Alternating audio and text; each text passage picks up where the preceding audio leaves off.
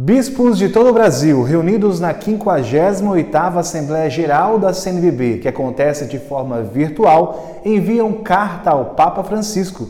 Este e outros destaques você acompanha agora no Boletim de Notícias SU4.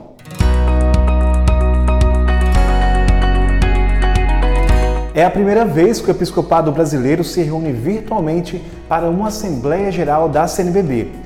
Para nos contar como foi a parte da manhã deste segundo dia de Assembleia, hoje, terça-feira, dia 13 de abril, nós vamos até o sul do estado para conversar com Dom João Francisco Salme, diretamente de Tubarão.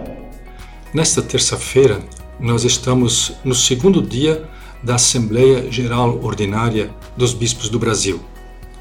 Nós começamos os trabalhos tratando do seminário que a Igreja do Brasil mantém em Roma, é o Pio Brasileiro, onde estudam hoje os padres que são brasileiros e que vão para lá para poderem completar seus estudos, fazer doutorado, enfim, aprofundar estudos para depois, na volta, servirem a igreja no Brasil. No passado já estudaram lá muitos seminaristas, hoje há muitos padres e bispos que passaram por lá.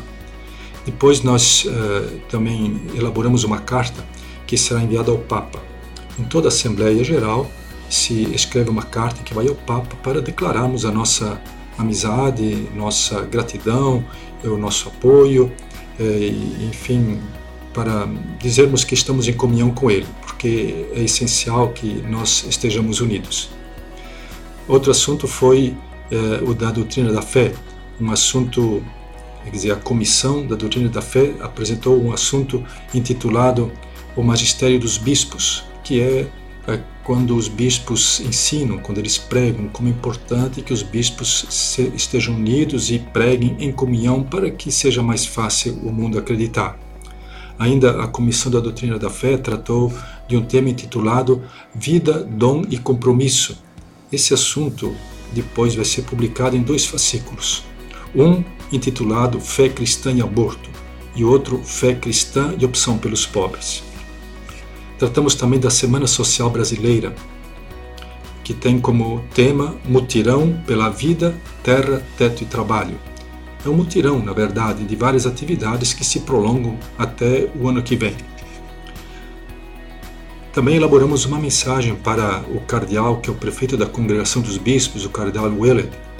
Também tem como finalidade alimentarmos entre nós a proximidade, a amizade e a comunhão uh, com ele. Em seguida, nós eh, tivemos um momento de, da apresentação da proposta de 2003 ser um ano vocacional em toda a igreja no Brasil. A proposta foi bem acolhida, foi aprovada por unanimidade.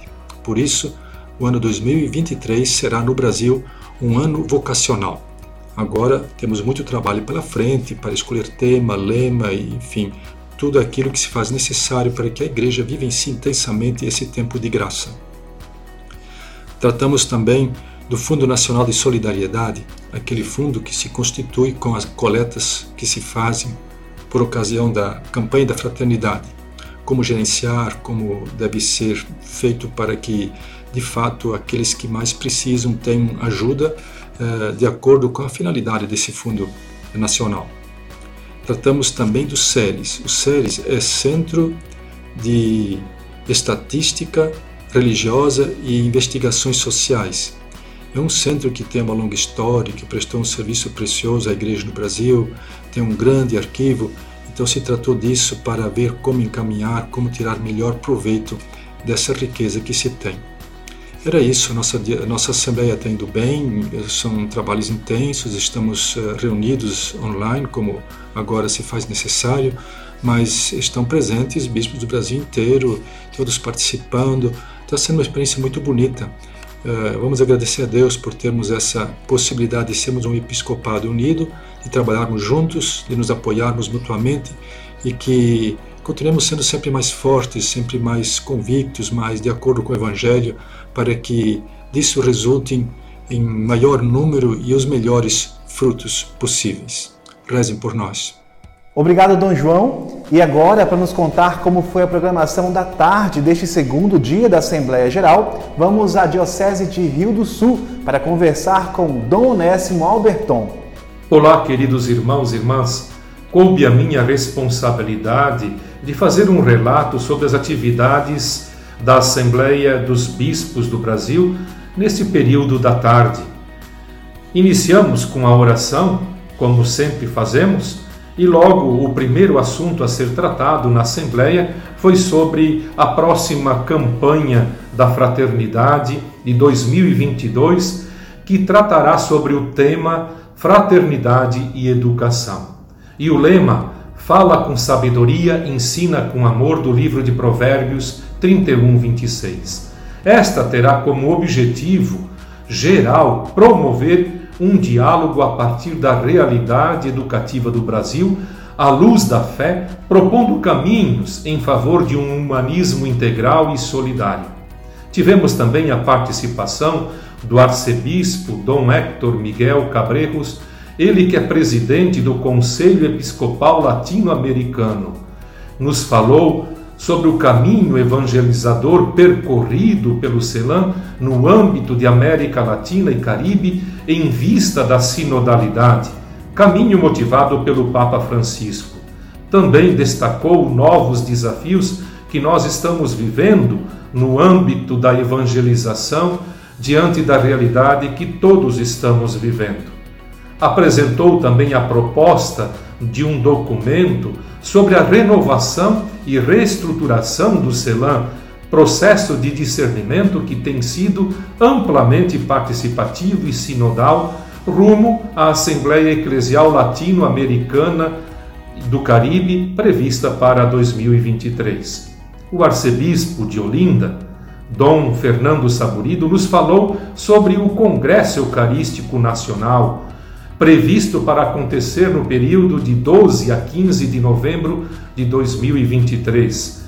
Ele fez também uma prestação de contas, apresentou o projeto da Casa do Pão, que tem como objetivo acolher a população em situação de vulnerabilidade e situação de rua, gesto concreto do Congresso Eucarístico Nacional.